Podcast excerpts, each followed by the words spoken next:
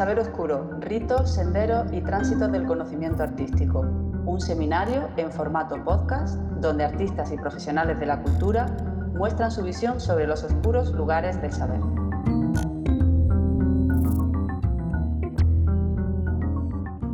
El significado esencial del silencio es la pérdida de atención. El silencio no es acústico, es solamente el abandono de la intención de oír. Esta advertencia contundente y sonora de John Case nos dispone en la contradicción de tener que atravesar lo audible para llegar a lo imperceptible. No se puede ser desprendido con el sonido. La misma negación lo hace presente, y solo nos queda penetrar en lo infinitésimo para encontrar los lugares donde solo se oyen los flujos que dan la vida y el movimiento. La búsqueda del no sonido resulta tan peculiar como el logro del vacío absoluto, de la nada, y, los tiempos que corren empujan a pensar que incluso lo absoluto también es relativo y el silencio está perdiendo referentes. Pues sí, esa reflexión que hace Domingo, creo que no hay ningún mejor momento en la historia reciente para hacerla que la que tenemos ahora.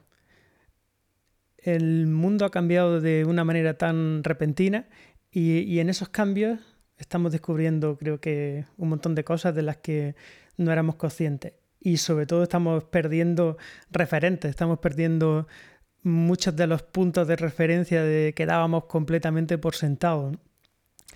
Y, y, el sonido, pues, es una dimensión más de las que creo que nos puede llevar a esa conexión con este nuevo mundo más directa. Es que de hecho el sonido es nuestra conexión física con, lo que nos rodea. La vista, en cierta manera, es un, sentido más mm, en el que tenemos una capa más impermeable, pero el sonido se basa justamente en, esa, en esas moléculas que se empujan una a otra y que llegan a empujar las nuestras propias físicamente. Y creo que por eso el impacto que tiene el sonido, el silencio en, nosotros, pues tiene como otro acceso a nuestro mundo interior, me parece. ¿no? José López Monte es constructor de mundos sonoros. Muchas de sus obras relacionan sonido y vídeo mediante la creación de software artesanal. Su interés se centra en la búsqueda artística con ayuda de la máquina, usando diferentes estrategias relacionadas con la inteligencia artificial y la ingeniería de conocimiento. Eh, Pepe es compositor y profesor de armonía, contrapunto y composición. Eh, buenos días. ¿Qué tal, Domingo? Eh, a mí se me ocurre preguntarte eh, cuál fue el detonante para dar el, paso, para mm, salir de, esa tradición musical académica a la música electroacústica. Bueno, más que salir, mm, yo me sigo considerando en gran parte un músico con raíz en la tradición clásica. Mi formación musical tiene una base muy convencional. Para mí mis referentes siguen siendo Bach, Beethoven, Brahms. Eh, y el paso a la, música electroacústica, a los nuevos medios, ha sido bastante natural, no, es una ruptura. Mm, lo veo como, como un gran conjunto en el que esa tradición anterior está también ahí. Para mí, la entrada de la música electroacústica fue, en cierta manera, una liberación, porque me permitía llevar a cabo ideas musicales que cuando solo tenía a mano los instrumentos convencionales, los instrumentos acústicos, pues me llevaban a cierta frustración. A veces cuando intentaba componer algo, podía terminar tocando una nota repetidamente, sin parar, porque lo que empezaba a interesarme era todos los pequeños matices que podía haber de una nota a otra aparentemente igual. Y ese, ese, mundo de lo pequeño, ese mundo de los matices, eh, es difícil de trabajar con la escritura tradicional. Y ahí es donde la música electroacústica te permite acceder a otra manera de pensar el sonido mucho más casi microscópica, microsónica. Y, ahí se abre un mundo que conectaba mucho mejor con, el tipo de, búsquedas que, por las que tenía afinidad desde el principio. En todo caso, la partitura, que es el medio tradicional y clásico de, transmisión de la creación sonora. Entiendo partitura eh, como papel impreso, bueno, ya en una pantalla, ¿no? Eh, oyendo tus composiciones, eh, me cabe la pregunta de cómo, cómo, se registran. teniendo en cuenta que, bueno, que la, la, partitura sirve para replicar, o sea, el registro de, la idea que tenga ese, el, autor y se puede replicar infinitamente, aunque cada interpretación sea, sea diferente y única. ¿Cómo, cómo se registra en, tus composiciones? Bueno, habría que considerar que la partitura tal como la entendemos, estoy pensando en, en, la típica partitura que todos tenemos en mente cuando, cuando pensamos en, en, esa palabra, es relativamente peculiar dentro de la tradición musical del planeta en su conjunto. La música en general, en su grandísima mayoría, se, se ejecuta sin, sin, partitura, se ejecuta en base a, a la memoria, en base a, a estructuras que son suficientemente simples para que no se tengan que plasmar en una partitura, sino que a través de la tradición oral y a través del ensayo y error se van plasmando poco a poco. El surgimiento de la partitura es algo muy propio de la cultura occidental y que ya empieza a ser necesario cuando queremos llegar a otro nivel de sincronía, especialmente con la polifonía, cuando ya no nos vale una estructura de cierta simplicidad, sino que ya queremos llegar a, una sofisticación del lenguaje. Ahí surge la partitura. Eh, pero la partitura, su soporte es el papel, su soporte es estático y nos lleva también a una manera de pensar la música como muy cartesiana, ¿no? muy cuadriculada. Eh, cuando ya entramos en el siglo XX y empieza a entrar la capacidad de poder grabar sonido, la fonografía, nos lleva a otra manera de utilizar las partituras. Por un lado se hacen más variadas, ya no solamente la partitura tradicional, sino que eh, las partituras se bifurcan en una cantidad de, objetos gráficos diferentes en función de, cada una de las necesidades. Y ya a mitad del siglo XX entramos en otro nivel, que es en el cual ya la música ya no se considera una, una línea fija, con un principio y un final, sino que empezamos a pensar más la música como proceso, y la composición, en muchos casos ya no se trata de poner una cosa delante de otra hasta conseguir algo coherente, sino que llegamos a la noción de, proceso como el núcleo de la composición. El compositor ya lo que empieza a ser es un diseñador de procesos sonoros y no tanto de, de colocar notas en un orden fijo y determinado. Y de ahí al registro, pues claro, se dan muchos problemas conceptuales de lo que es la autoría, lo que, lo que es la obra musical, se rompen muchos esquemas tradicionales.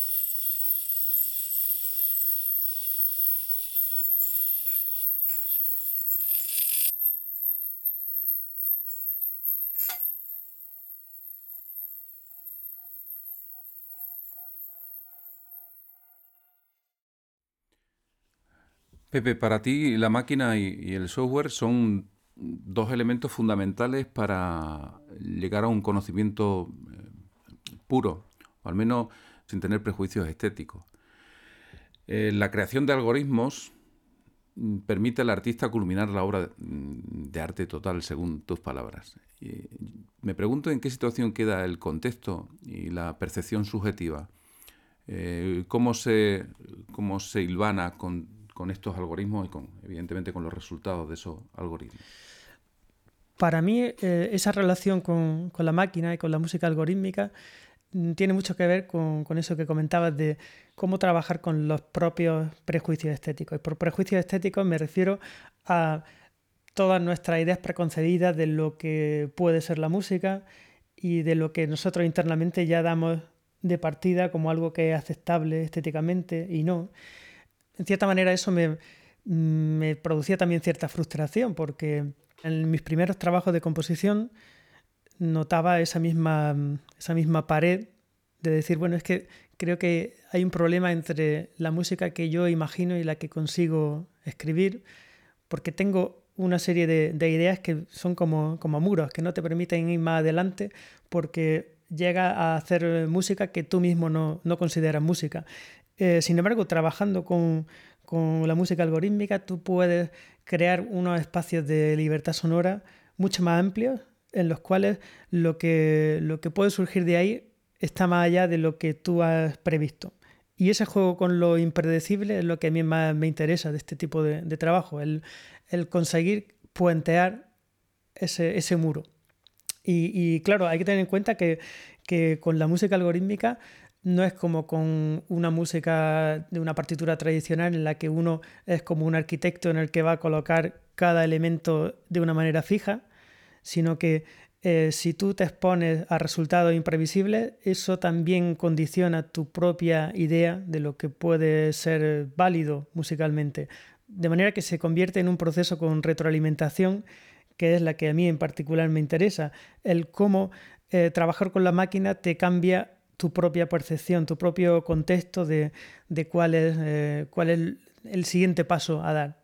Y ahí se, dan, se dan procesos muy interesantes de coevolución entre lo que la máquina te propone y lo que tú a cambio empiezas a, expandir el lenguaje y a seguir en esa exploración. Y muchas de mis piezas de las que estamos escuchando tienen que ver con, con resultados de esos procesos que en algunos casos pues han dado resultados que a mí me resultaban interesantes y, de ahí pues que se terminen condensando en una pieza de entre muchos experimentos totalmente fallidos. Eh, fíjate, Pepe, me recordaba eh, el cuento de Borges de la Biblioteca de Babel, ¿no? Eh, que planteaba precisamente con, proponía una serie de, de, letras, un número fijo y una serie de signos de puntuación, para escribir una vez eh, juntados y viendo todas las posibilidades eh, de, juntar letras y puntos, escribir todos los libros. Él planteaba, es muy conocido. Eh, sí, sí, sí. Él planteaba que, uniendo todas las posibilidades de, de, letras y de puntos, pues tendríamos todo lo que es posible ser escrito. Muy sintéticamente venía a ser eso, ¿no? Hasta lo que yo sé, no había todavía una ecuación eh, que pueda conseguir eh, todos los libros que pueden ser escritos eh, con veintitantas letras y unos cuantos de punto, ¿no? Bueno, recientemente se ha hecho algo parecido, justamente por una cuestión práctica. la cantidad de melodías relativamente convencionales que se pueden hacer y con, y con notas también convencionales, es decir, lo que es una partitura básica, no es una combinatoria tan, tan tremenda. Y, últimamente hubo eh, alguien que hizo un, algoritmo para generar eh, billones de melodías y registrarlas y ponerlas de dominio público para evitar problemas de plagio, porque a veces son, son tantos los lugares comunes en los que caemos los músicos que se dan un montón de plagios involuntarios. Pero ahí estamos hablando de un, de un metanivel, de un nivel muy, muy a gran escala, que es el de la nota musical, corchea, sol sostenido, pero si bajamos al sonido en sí mismo, la combinatoria nos hace explotar la cabeza, porque eh, es mucho más que, la propia del ejemplo este de, Babel. Porque piensa, por ejemplo, que si cogemos solamente un sonido eh, de un segundo de duración, eso cuando lo codificamos en, una señal digital, pues suele tener del orden de unos eh, cuarenta y tantos mil puntos y cada uno de esos puntos puede tener también decenas de miles de valores. Solamente la combinatoria de sonidos posibles que hay en un segundo de sonido musical está mucho más allá que el número de partículas elementales del universo, pero en una cantidad de órdenes de magnitud brutal.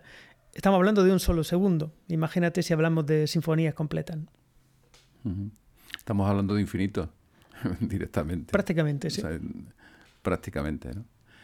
Eh, siguiendo con, esto, con este hilo, eh, en una de tus intervenciones que pude estar presente, eh, pusiste un ejemplo, hiciste una comprobación, ¿no?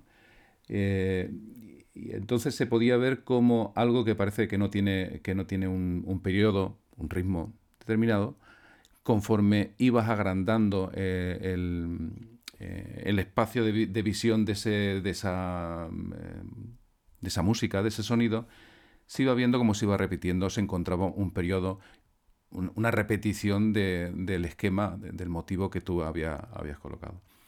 yo veía como, o quería, quería ver cómo, bueno, algo parecido a como pasa cuando te subes encima de un, en la playa y estás viendo e intentas de alguna forma averiguar, eh, no sé si alguien lo habrá hecho, yo sí he, intentado ver el periodo en que una ola se parecía a la siguiente y si ese periodo se iba repitiendo eh, con una cierta, un periodo regular, ¿no? un ritmo regular. Entonces, eh, en, esa conferencia vi cómo, o quería ver precisamente, que conforme vamos alargando el tiempo, se va repitiendo de alguna forma ese periodo, ¿no? Esto es totalmente infinito, evidentemente.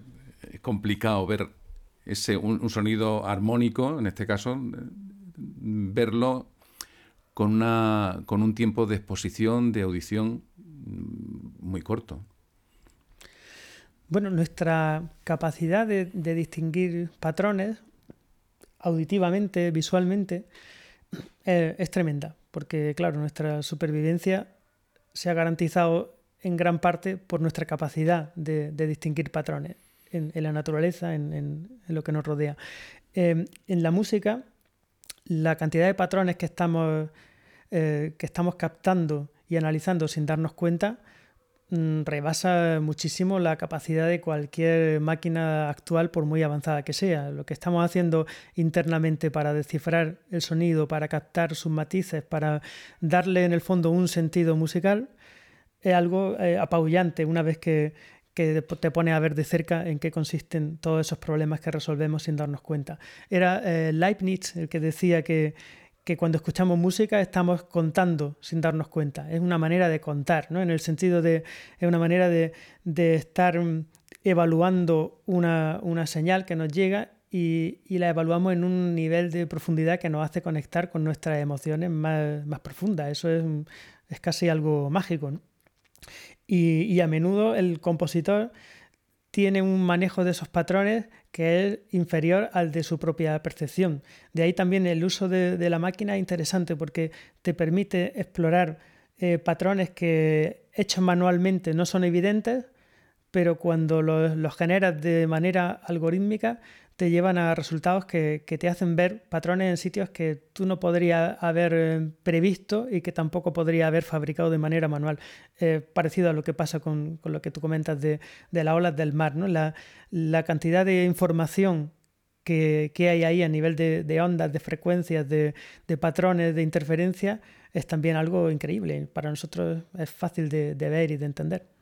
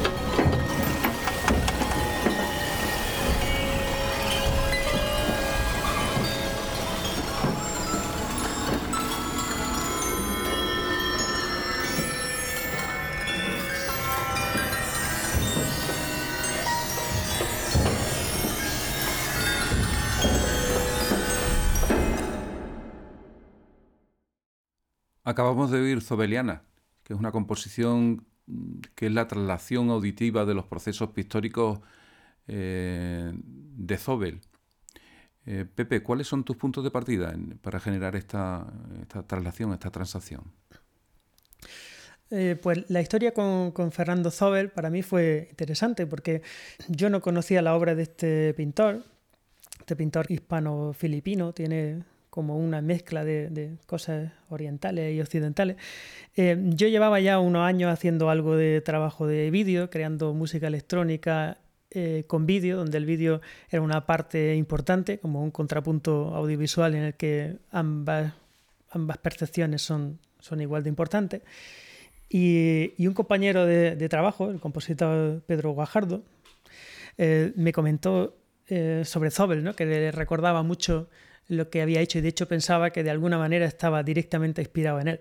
Y yo me quedé de verdad helado cuando empecé a mirar la obra de Zobel después de su referencia y vi que había esa cantidad de, afinidades.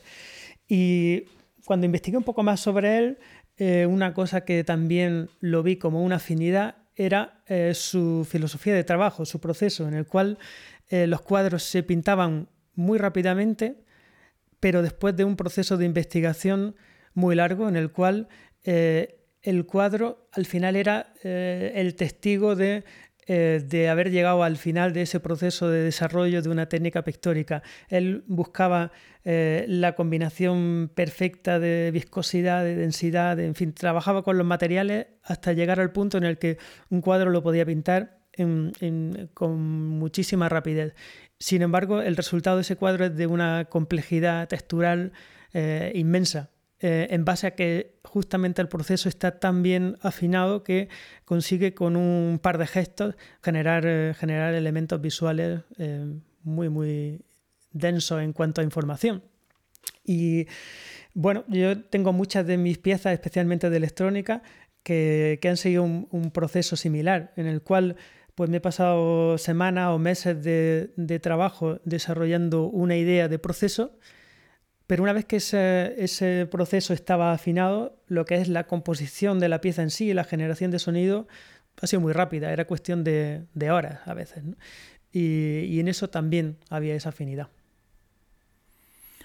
Eh, sí, en otra de tus piezas, eh, Aiku, eh, utiliza, utilizas algoritmos genéticos codificando el timbre como cromosomas. Eh, a mí me gustaría que desarrollaras e-, esta idea en el sentido de realmente cuál es el procedimiento, vamos a llamarle técnico, para partir de toda esa investigación previa. Eh, antes hablabas en, en, Zobeliana, hablabas de ese proceso largo de conceptualización y entiendo también de cómo, eh, cómo, cómo gestionar esa información para generar ese algoritmo. La generación del algoritmo eh, implica mm, poner una serie de variables que tomarán unos valores en función de eh, lo anterior, como, como tú habías dicho antes, de los sonidos anteriores, a mí me gustaría saber el procedimiento que utiliza, a partir de esa idea y de esa reflexión e investigación que ha realizado. Vale, en esta pieza eh, es haiku, como un haiku electrónico o algo así podría traducirse. Esta es una pieza que está compuesta como un estudio previo para una pieza mayor, una pieza de cámara instrumental con parte de electrónica. Una de las facetas de esta pieza es el uso de, estos algoritmos genéticos para crear timbre, es decir, para crear eh, colores sonoros.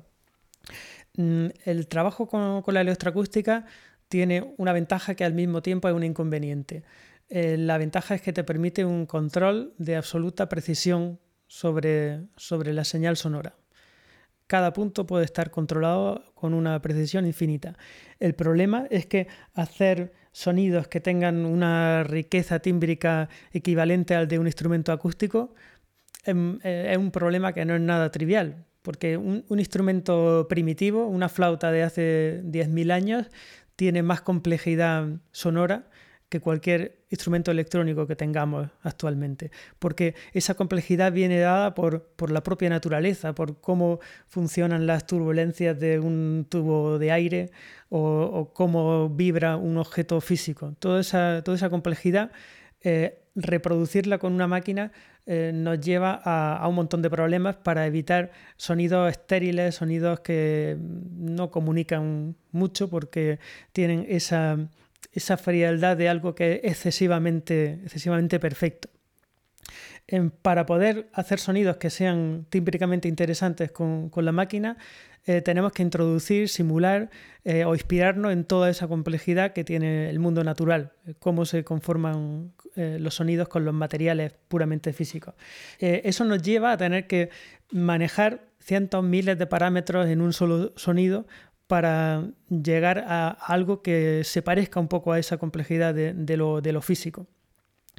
Y ahí es donde entró la idea de, probar los algoritmos genéticos como, solución, porque los algoritmos genéticos eh, se basan en la idea de, en lugar de tú manualmente situar cada uno de esos cientos de parámetros para buscar, eh, en este caso, un sonido, pues generar un, un procedimiento que sea autorregulatorio, de manera que tú solo controles desde un nivel muy superior.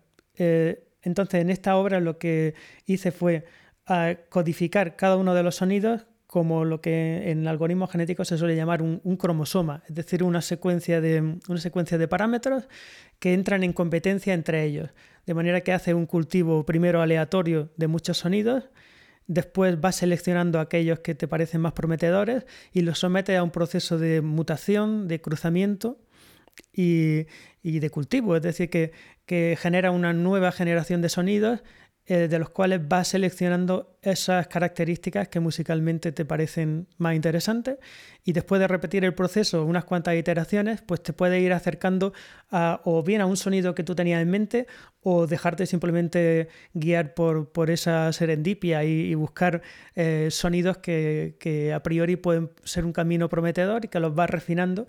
Y esta obra pues, es un resultado preliminar de ese, ese proceso de, búsqueda en base a ese cultivo de, timbres. Bueno, hay que decir también que, que la base de, estos sonidos eh, hay dos fuentes básicas que son sonidos tomados de, manifestaciones en Grecia, en la época de conflictividad social tan grave que hubo alrededor del 2010 eh, y sobre todo después ya de, de los memorándum de la Unión Europea, ¿no? Ahí hubo unas manifestaciones muy, muy violenta. Eh, yo cogí sonidos de, esas manifestaciones para luego filtrarlos. Realmente lo que hacen los algoritmos genéticos es seleccionar los parámetros de filtrado para eh, llegar a, esa... llegar a, esa decantación de ese sonido que además es de bastante baja calidad en su origen, pero a través del filtrado llevarlo a, a timbres que tengan un componente emocional todo lo contrario, es una pieza más bien meditativa pero que surge de, un fondo latente que solo a veces se deja entrever de enorme tensión. Es un choque ahí de emociones.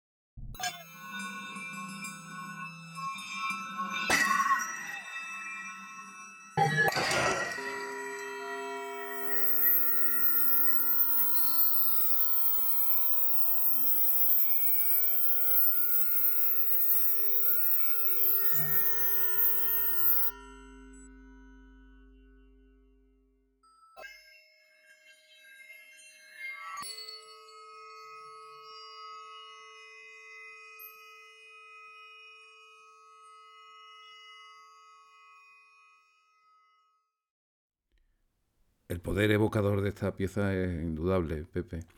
Es muy emocionante el encuentro eh, con los sonidos que se reproducen, aunque, bueno, en este sentido, al final cada oyente conforma sus propias eh, audiciones, sus propios mm, espacios sonoros.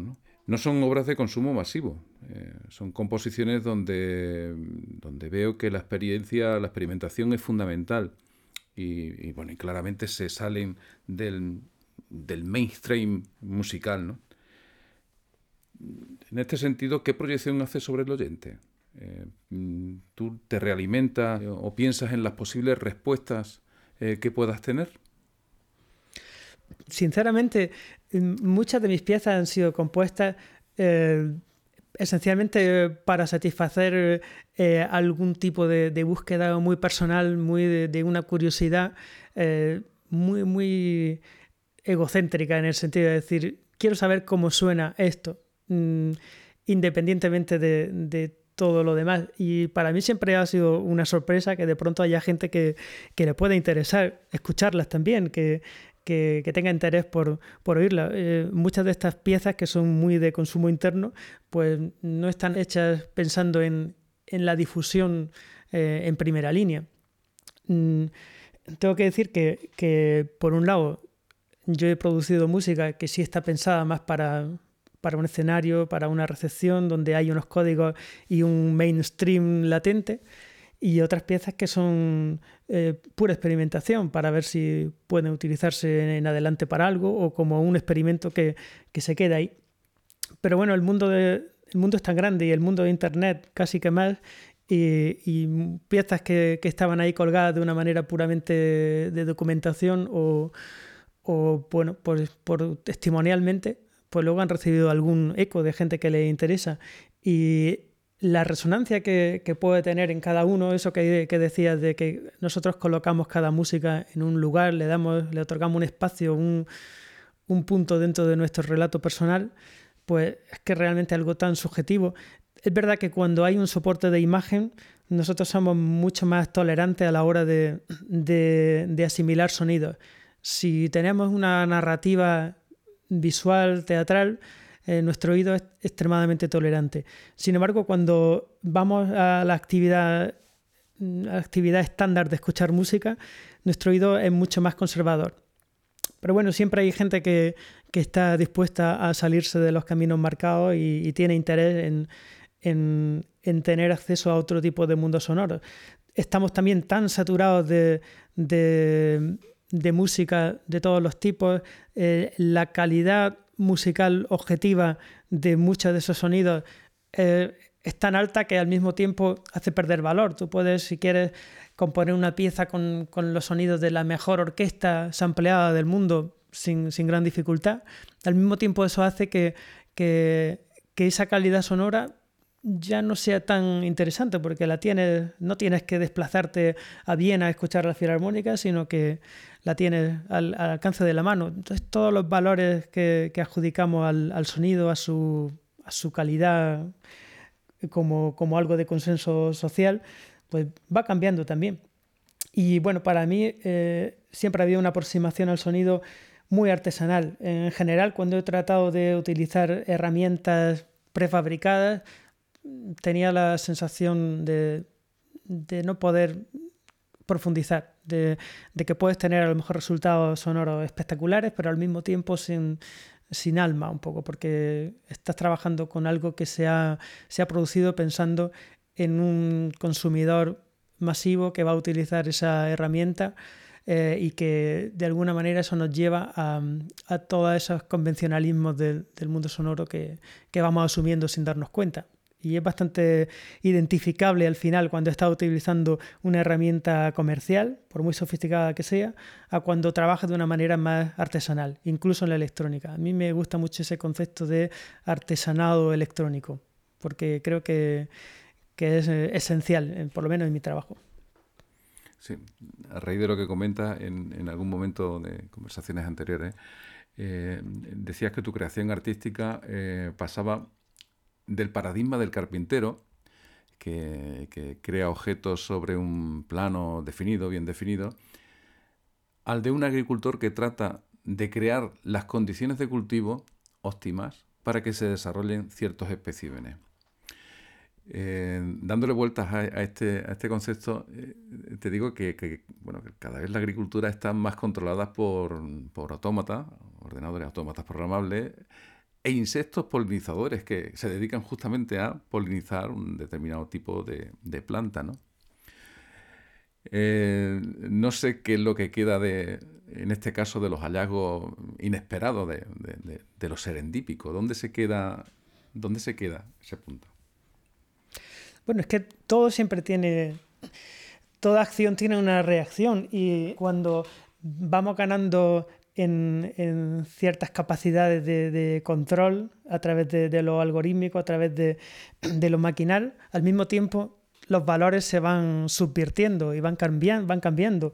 Eh, en, en, este último año están saliendo algunas, algunas redes neuronales que son capaces de, de componer música con una calidad y con una fidelidad al estilo increíble, pero al mismo tiempo eso afecta a la propia percepción de esa música porque ya no se convierte en algo especial, se convierte en algo que puedes producir en cuestión de, bueno, a lo mejor no segundos ahora, pero en, cuestión de poco tiempo, tú puedes ya asimilar un estilo y recrear nueva música.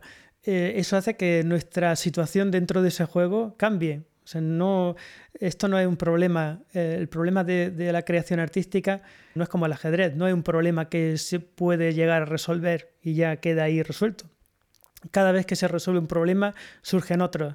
Y, son problemas fascinantes porque nos hace cambiar nuestra percepción subjetiva de, lo que es la estética en general. Entonces, eh, ahí hay como una carrera armamentística, en el sentido de que una vez que tú eres capaz de asimilar un, un proceso musical e incorporarlo en tu lenguaje, al mismo tiempo está perdiendo valor porque pasa de ser algo que quizás desarrolló un compositor como un rasgo de estilo muy personal a ser algo que ya es de dominio público, que, que ya comienza a ser conocido y practicado y que su efecto inicial se va, se va perdiendo. Es como si desarrollásemos ya eh, tolerancia a ese, a ese invasor externo. ¿no? Eh, si consideramos la música como, como cosas que se nos meten y que nos hacen cambiar nuestras emociones, al mismo tiempo vamos desarrollando inmunidad y para conseguir las mismas emociones necesitamos estímulos diferentes o más fuertes. Entonces, no, nada es inocente. Sí, son escalones que se van subiendo, ¿no? Que eh, se van, se van cauterizando la emoción anterior, la cauteriza la siguiente emoción y, bueno, eh, eh, la fascinación es justamente esa, esa búsqueda que continua, ¿no?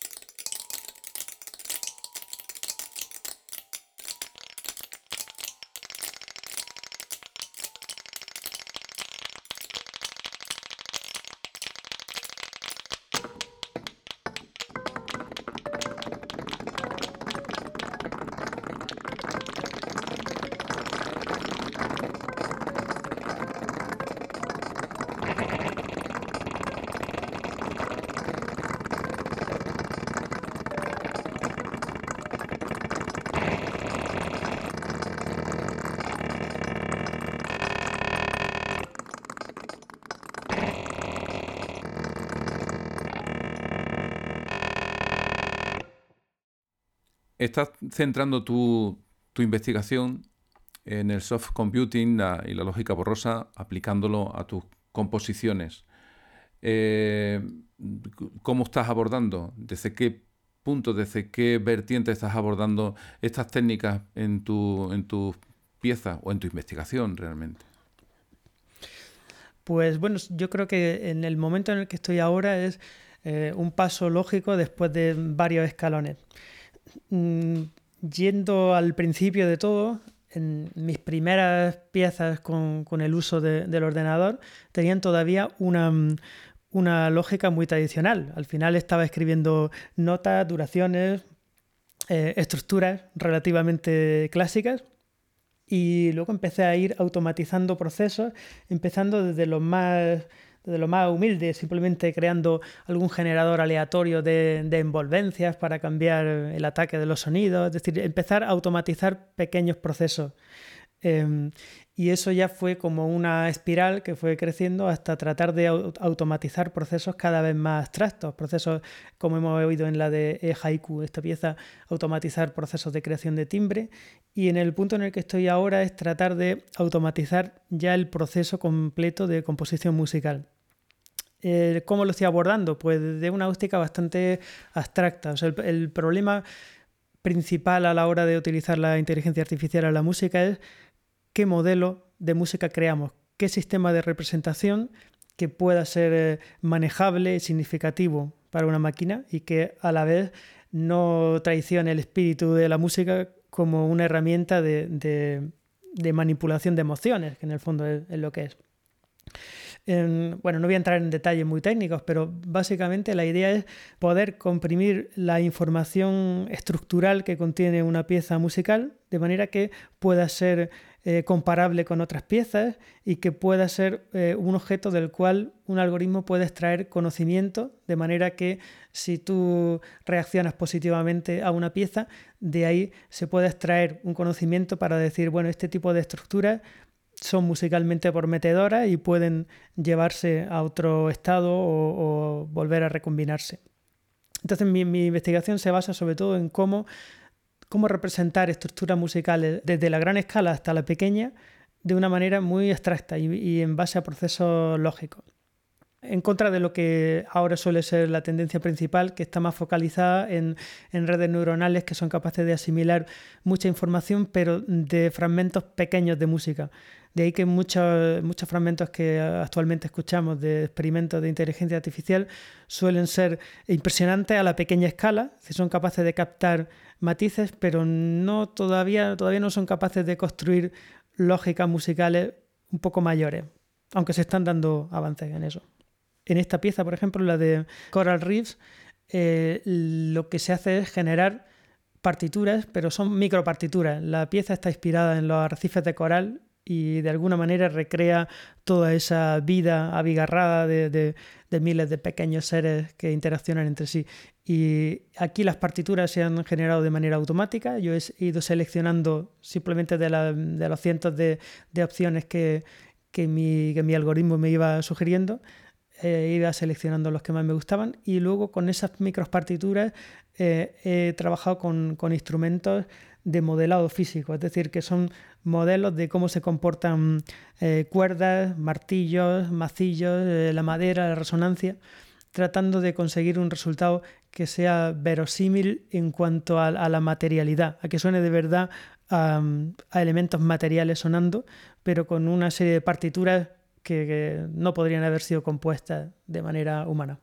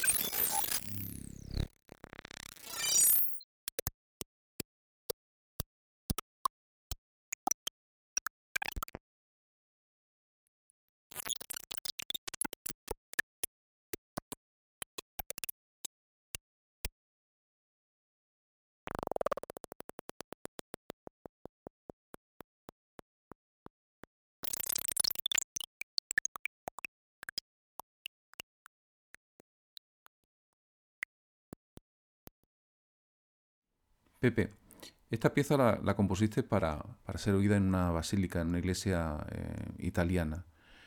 Eh, ¿Tú compones pensando en el lugar donde va a ser oída esa pieza? Eh, en todos los casos, hay algunas piezas que funcionan para ser oídas en un determinado lugar, que conforman incluso el espacio sonoro de ese lugar. Sí, en, mis piezas de las últimas dos décadas son eh, piezas en las que el espacio, sobre todo en la música electrónica, tiene un papel primordial. En algunas quizá no tan básico, pero en esta en particular es una pieza que está compuesta para ese espacio en concreto. Luego se puede adaptar, pero la versión ideal de la pieza es esa basílica. Eh, el espacio no es solamente eh, una cuestión accesoria al sonido, en el caso de la electrónica se convierte en parte del instrumento.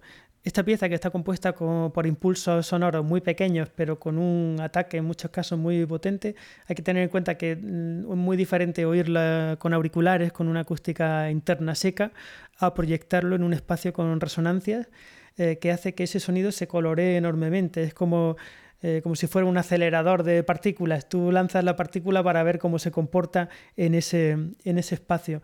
Y también, no solamente el, desde dónde lance ese sonido, eh, sino también desde dónde se escuche, hace que el sonido final que llega a tu, a tu oreja está totalmente condicionado eh, e incluso más en primera línea que por el espacio que por el sonido primordial. Entonces en esta pieza de lo que se trataba era de jugar con, sonidos que hacen trayectorias dentro de esa basílica y que van lanzando esos impulsos para hacerla resonar y hacer una especie de, escaneo sonoro de, ese espacio. El mismo sonido cuando se lanzaba en, una esquina superior sonaba diferente si suena detrás de una columna que, donde tú estás sentado. Es decir, todo eso, ese juego sonoro es inseparable de esta pieza.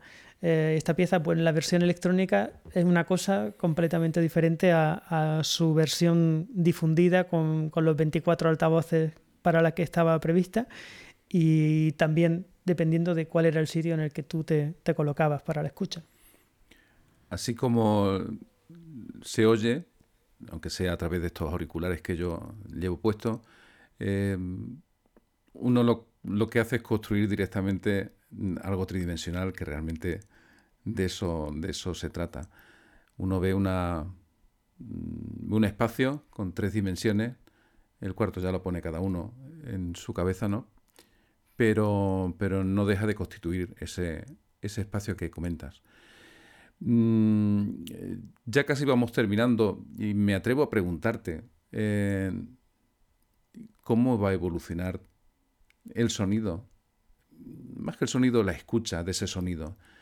¿Sería posible mm, prever o hace falta un algoritmo que vaya también preveyendo dependiendo de los momentos anteriores y actuales? Bueno, las predicciones sobre el futuro suelen ser fallidas y, solamente hay que echar la vista un par de meses atrás para ver eh, hasta qué punto estamos en un mundo que, no habíamos predicho. Pero bueno, yo te puedo contar cómo yo me lo imagino, aunque seguramente nos reiremos mucho escuchando esto dentro de 20 años, pero... O incluso dos meses. sí, yo creo que parte del futuro de la música tiene que ver con con la interactividad. Eh, la interactividad en el sentido de que la escucha lineal se ha ido fragmentando. Nosotros en nuestra generación todavía solíamos escuchar un disco de, arriba abajo. En la generación de, de, mi hija, escuchar una canción completa ya empieza a ser algo excepcional. Y, sin embargo la música está mucho más integrada en la vida, a veces incluso hasta un punto excesivo, en el cual el silencio empieza a ser un, bien escaso y que se atesora y por el que se paga incluso para tener espacios silenciosos. Pero esa interactividad en la cual eh, la música sea capaz de adaptarse a tus propias emociones y sea capaz de crearse conforme a tu necesidad vital, creo que es un campo de experimentación eh, interesante al final creo que eh, la música, como decía, es un medio de manipulación. Eh, a veces consciente y a veces inconsciente. Creo que cuando uno hace una playlist para escuchar música, se está automanipulando, está escogiendo las emociones que quiere sentir y aceptando, dando consentimiento a esa manipulación. Em, es más grave cuando se da al contrario, cuando nos están manipulando emocionalmente sin que lo sepamos. Y parte de mi interés en la música tiene que ver con eso, con, con con entender por qué yo estaba sintiendo ciertas emociones con cierta música y cuando ya te metes en la cocina, pues ves, ves que, que toda esa, mucha de esa, de esa aparente inspiración tiene que ver con, con procesos ya muy bien conocidos y bien aprendidos de, de manipulación. Y eso nos, nos presenta un montón de paradojas también sobre las que, bueno, ahora no hay tiempo de entrar, pero sí que pienso que, que en el futuro esa relación va a ser mucho más líquida en el sentido de que podamos, em, podamos establecer un diálogo entre música que se vaya generando en el momento y que, que nuestras emociones van a su vez modulando. Ese proceso creo que, es muy interesante. Y luego hay elementos todavía por, por explotar que tienen que ver con, con la realidad virtual, que tienen que ver con cómo ese sonido que decías tú tridimensional va a ser de verdad tridimensional con, dispositivos que nos puedan hacer eh, ir a, realidades virtuales de una fidelidad tremenda. Ahí el sonido, ya no solamente la música, sino el sonido en sí como, como un elemento que nos transporta a otras realidades, pues va a tomar un, papel muy fuerte. Quisiera agradecerte, Pepe, tu, generosidad eh, con, este proyecto con esta conversación que, ha sido tan gratificante, mm, se ha quedado corta. Eh, y quisiera que, nos pusieras una de tus piezas, eh, cerrar esta conversación con una de tus piezas que se titula Juno. Pepe, muchas gracias por tu intervención y tu conversación. Nada, ha sido un placer conversar contigo y iluminar un poco esos lugares oscuros de, mi creación. Eh, y vamos a poner esta pieza, Juno, que es una fanfarria para metales y con un poco de electrónica, que, hice para celebrar la llegada de la sonda Juno a Júpiter y en la cual pues, me valí de, de la tecnología para buscar armonías que fueran factibles con ese septeto de metales. Y esta, digamos, con esta pieza nos vamos a un mundo un poco más material y real después de tanta electrónica. Eh, lo dicho, muchísimas gracias. Ha sido también un placer enorme conversar contigo.